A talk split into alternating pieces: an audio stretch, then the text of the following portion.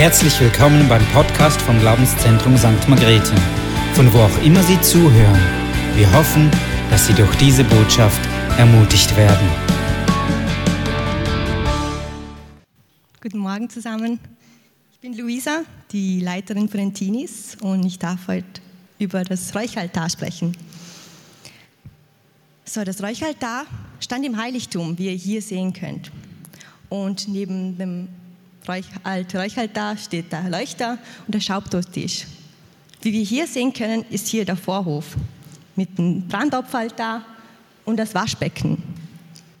Der Vorhof wurde dazu, gedient, dazu gestaltet für, das, für den öffentlichen Dienst, wobei der Heiligtum für den Dienst für, die, für Gott war, zur Intimität. Es roch sehr gut im Heiligtum und es war sehr still. Die Stiftshütte, das ist alles, wurde auch zur ähm, Zelt der Begegnung genannt. Und hier, wie ihr sehen könnt, die, ist die Bundeslade. Das ist das Allerheiligste vor der Stiftshütte, das hier mit einem Vorhang vom Heiligtum getrennt wurde. Weil wir einen so heiligen Gott haben, hat es früher all diese Rituale gebraucht, um überhaupt in seine Gegenwart zu gelangen. Aber hier können wir Gottes Herz sehen und sein Verlangen, mit uns Menschen in Gemeinschaft zu leben. Deswegen zeigt er uns auch den Weg mit der Stiftshütte. Das Räuchaltar ist eine viereckige Box aus Akazienholz, überzogen mit Gold. Es repräsentierte Christus, seine unbestechliche Menschlichkeit überzogen mit seiner Göttlichkeit. Einmal im Jahr wurde das, halt wurde das Blut von dem Sühneopfer an die vier, Hör, vier Hörner getan.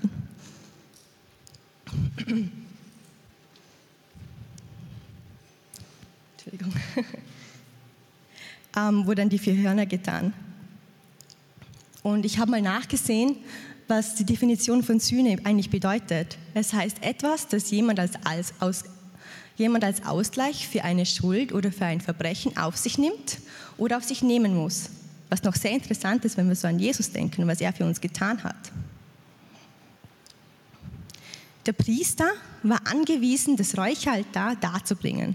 Es wurde zu keinem anderen Zweck verwendet oder genutzt. Es war so heilig. Es war auch eine große Ehre, und, ähm, aber auch sehr gefährlich, sodass man immer lose zog, um zu sehen, welcher Priester an der Reihe war, das Räucherwerk darzubringen. Am Räucheraltar versprach Gott, mit seinem Volk zu sprechen.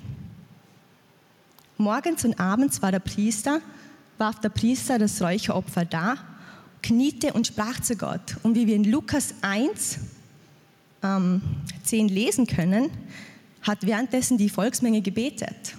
Aber was ist Gebet eigentlich und warum beten wir? Es ist eine Verbindung, eine einzigartige Verbindung zwischen mir und Gott. Wir verbringen Zeit mit ihm und haben eine tiefe Gemeinschaft mit ihm. Und wir lernen dadurch unseren Vater im Himmel immer mehr kennen. Gott will, dass wir uns ihm mitteilen. Wie befreiend ist es, wenn wir ähm, Dinge ins Licht bringen oder Dinge aussprechen und, und mit Gott sprechen. Die Bibel fordert uns auf, in dieser Verbindung zu bleiben. Das können wir in Thessalonicher 5, 17 lesen. Leider habe ich das nicht hier oben, aber dort steht, lasst euch durch nichts vom Gebet abbringen. Es ist ein Lebensstil, Gebet. Und im Leben von Jesus stand Gebet an erster Stelle. Es ist die wichtigste Verbindung. In Johannes 5, 19 bis 20 können wir lesen, ich sage euch, der Sohn kann nichts von sich selbst aus tun. Er tut nur, was er den Vater tun sieht. Was immer der Vater tut, das tut auch der Sohn. Denn der Vater hat den Sohn lieb und zeigt ihm alles, was er tut. Ja, der Sohn wird noch viel größere Dinge tun, weil er den Vater, weil der Vater sie ihm zeigt. Dinge, über die ihr staunen werdet. Wow. Aber wie wissen wir, was der Vater tut? Ist das schon mal aufgefallen? Oder wie wissen wir, was der Vater wirklich tut? Ich denke, wenn wir die Bibel lesen oder mit ihm sprechen, beten und einfach Gemeinschaft mit ihm haben. Mir ist aufgefallen oder ist euch schon mal aufgefallen, dass wenn ihr viel Zeit mit einem Menschen verbringt, dass ihr viele Dinge von ihm übernimmt, die gleichen Mimiken, auf einmal lauft ihr ähnlich wie die Person oder ihr nehmt gewisse Gewohnheiten an. Und ich denke, so ist es auch mit Gott. Wenn wir viel Zeit mit ihm verbringen, dann zeigt er uns, wie er uns liebt, was sein Plan ist und was, wer wir in ihm sind.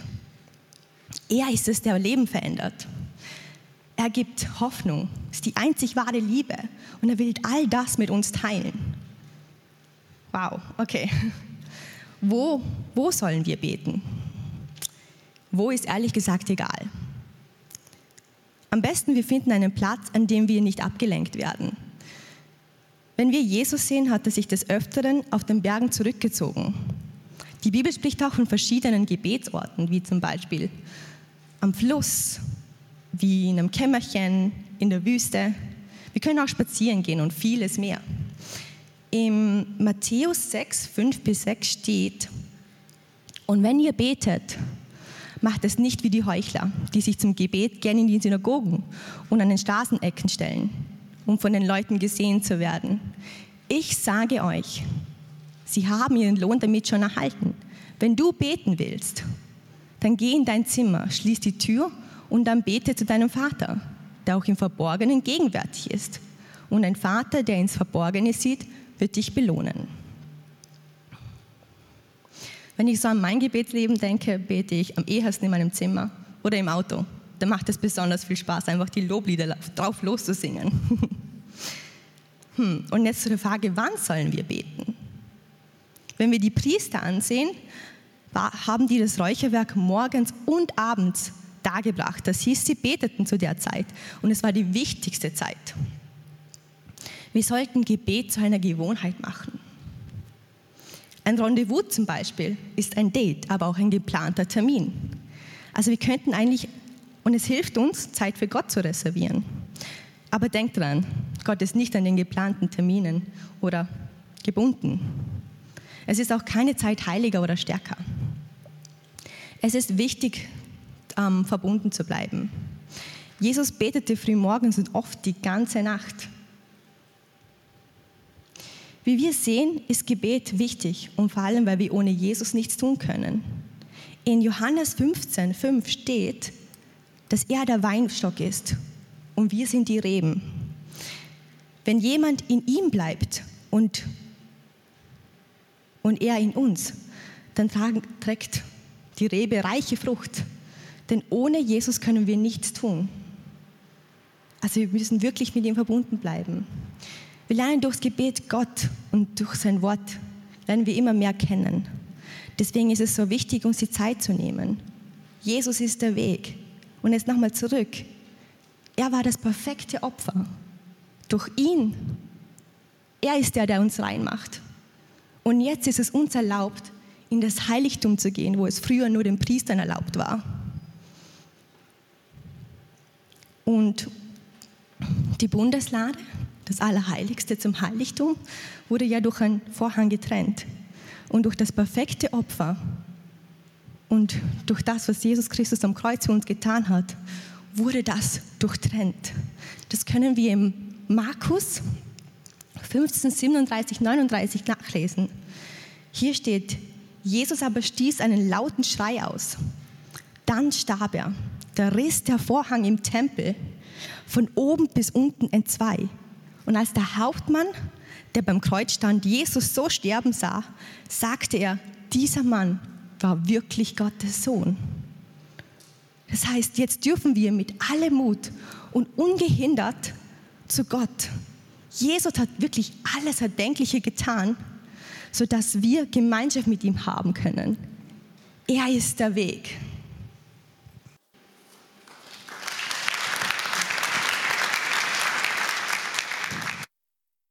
Ja, einen schönen guten Morgen auch von meiner Seite. Für diejenigen, die mich nicht kennen, ich bin Michael Luginbühl und ich darf zusammen mit meiner Frau Clara das C1 leiten.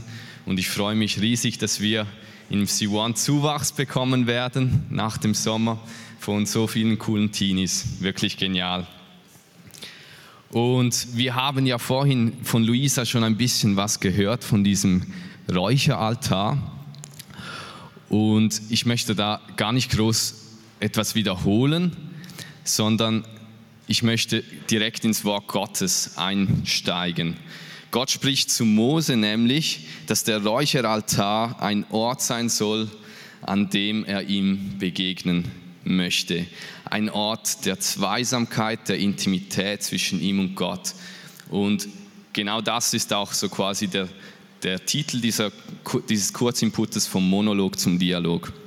Wir steigen gleich ein in 2. Mose 30, Vers 6.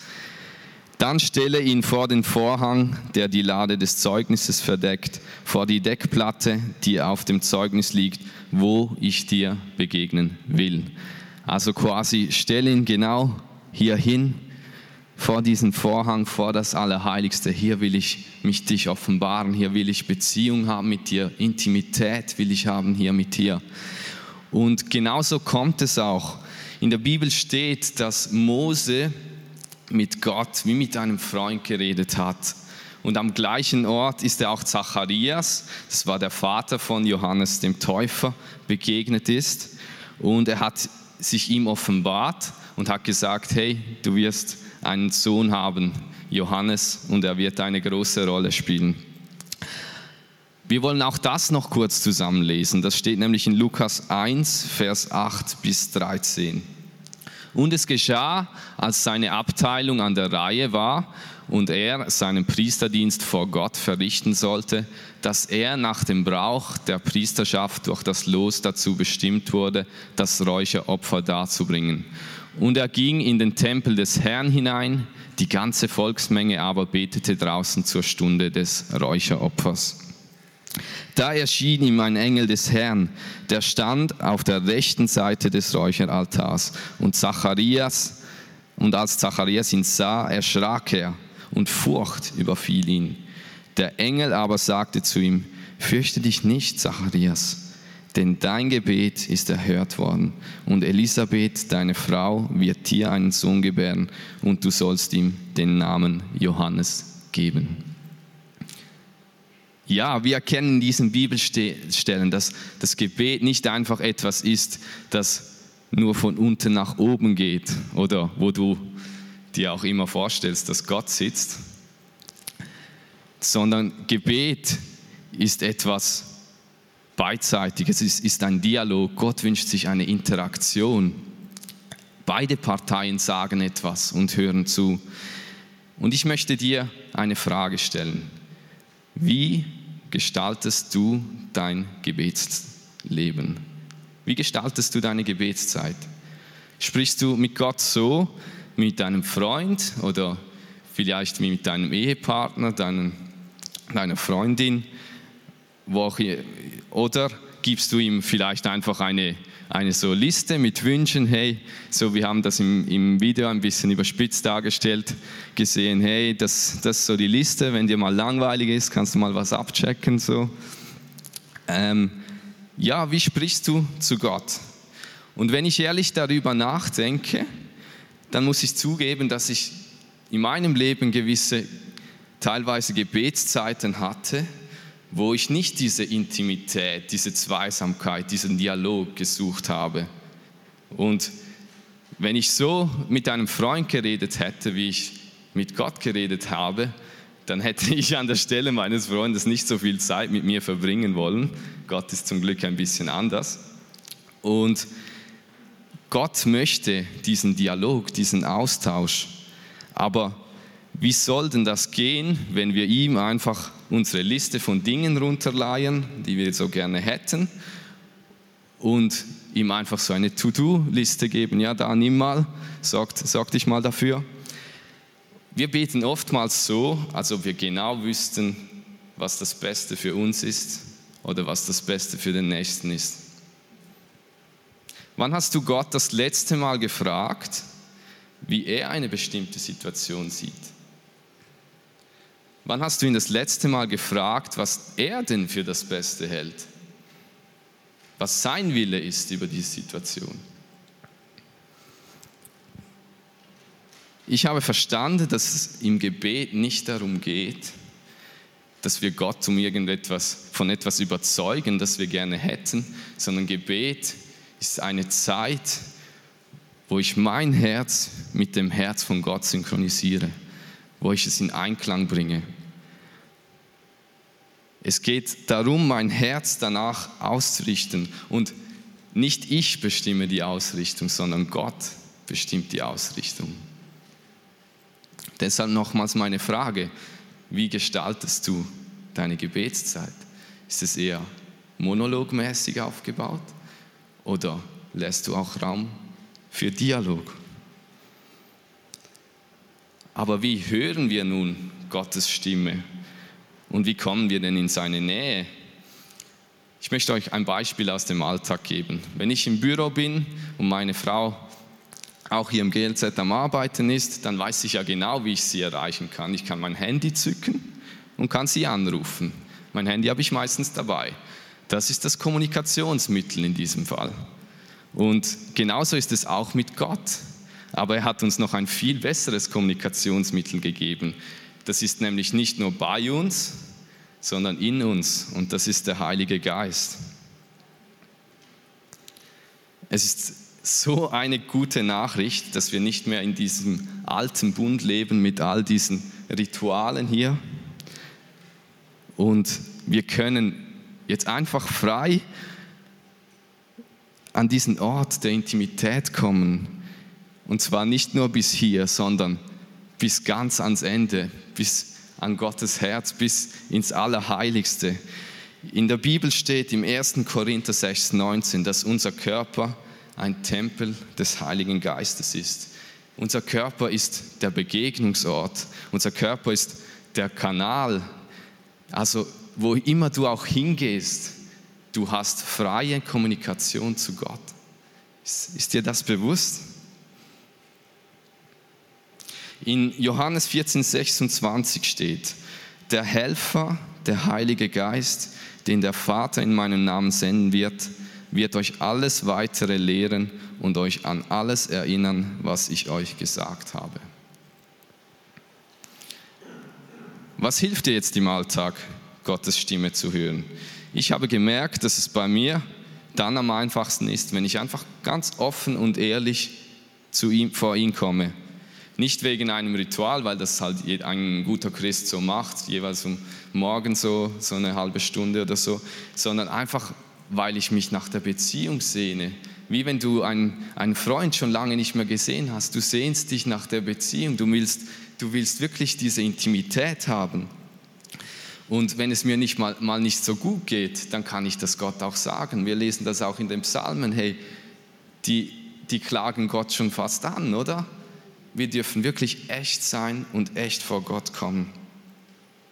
Und das Geniale an Gott ist, dass er uns ja, einfach so akzeptiert, wie wir sind und er will diese echte Beziehung mit uns.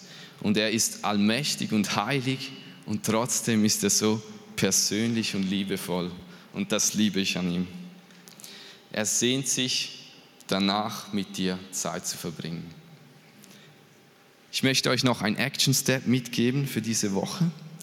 Und zwar möchte ich, dass du einfach mal bewusst Zeit mit Gott verbringst und ihn mal fragst, wie er eine bestimmte Situation sieht, was er darüber denkt. Und ihn einfach mal fragst, hey Gott, wofür soll ich heute beten?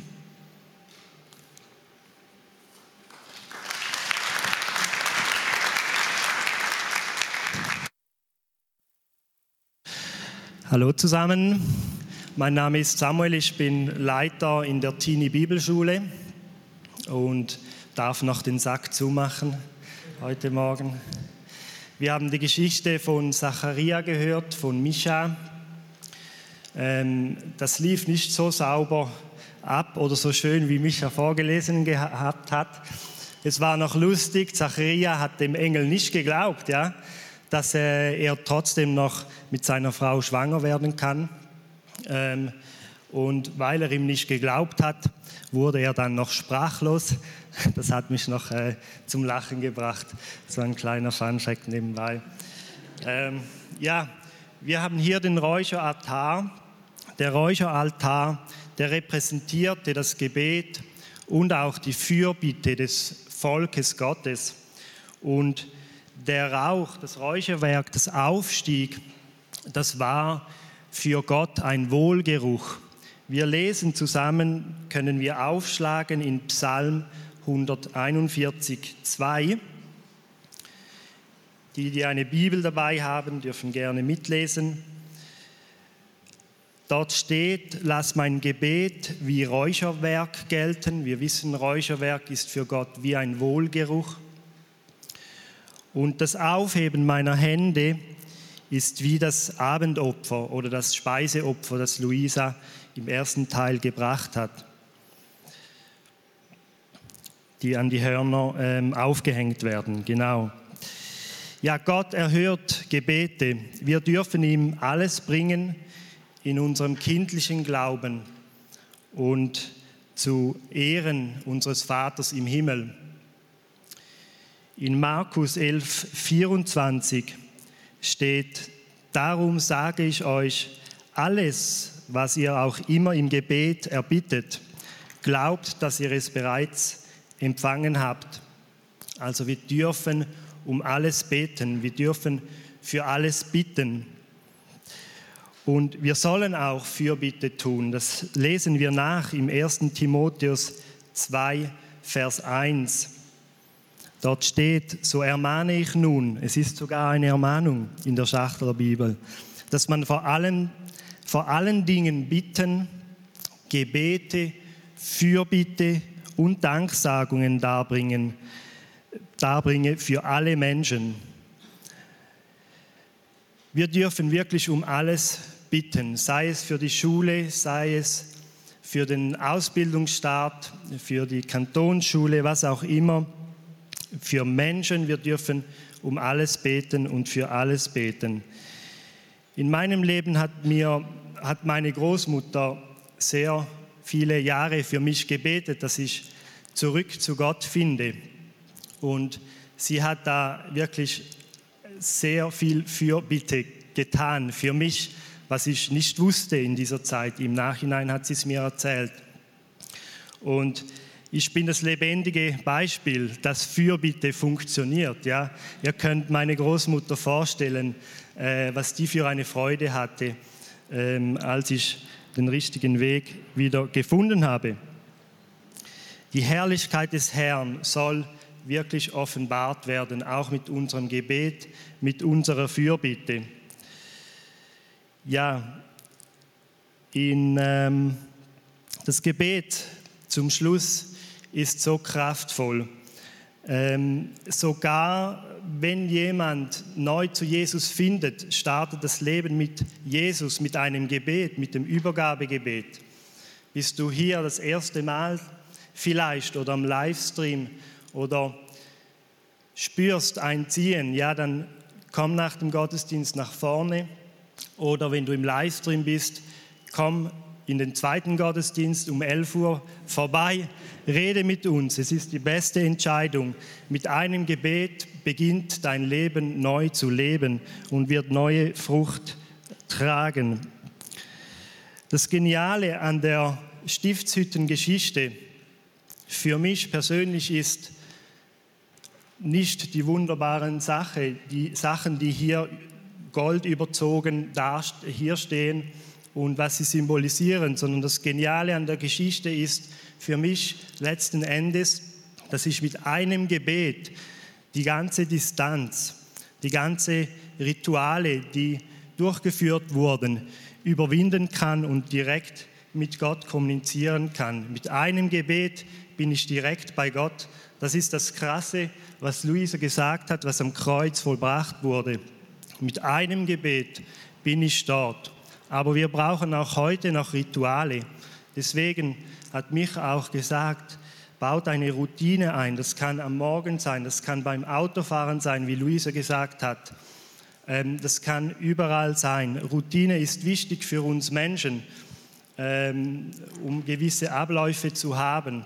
Ich zum Beispiel habe meine Routine am Morgen meistens. Manchmal schaffe ich es nicht, aber da bleibe ich etwas länger liegen. Aber am Morgen ist meine intime Zeit mit Gott, wo ich ähm, Bibel lese und Gebete äh, ausspreche, auch für anderen Menschen. Und da gibt es aber auch andere Gefäße in unserer Gemeinde, das sind Gebetsgruppen oder die Gebetswochen, die, glaube ich, nächste Woche stattfinden. Da lade ich euch ein.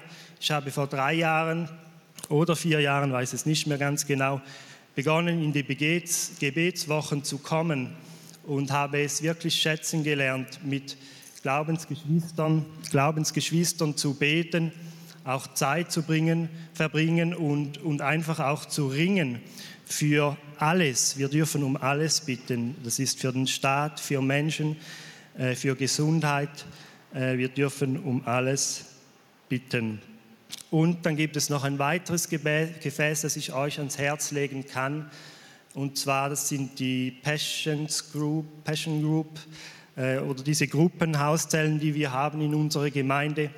Ähm, da gibt es auch eine Gebetsgruppe, da liest man ein Buch, auch wie man betet ähm, und betet natürlich auch sehr, sehr viel. Und das kann dein Gebetsleben auch endlich spannend machen. In meinem Leben war Gebet immer, äh, lieber Vater, wie wir in den Filmen gesehen haben, Amen, ja, danke für das Essen, Amen. Aber das Gebetleben, das kann lebendig sein und es startet mit einer konkreten Aktion von dir.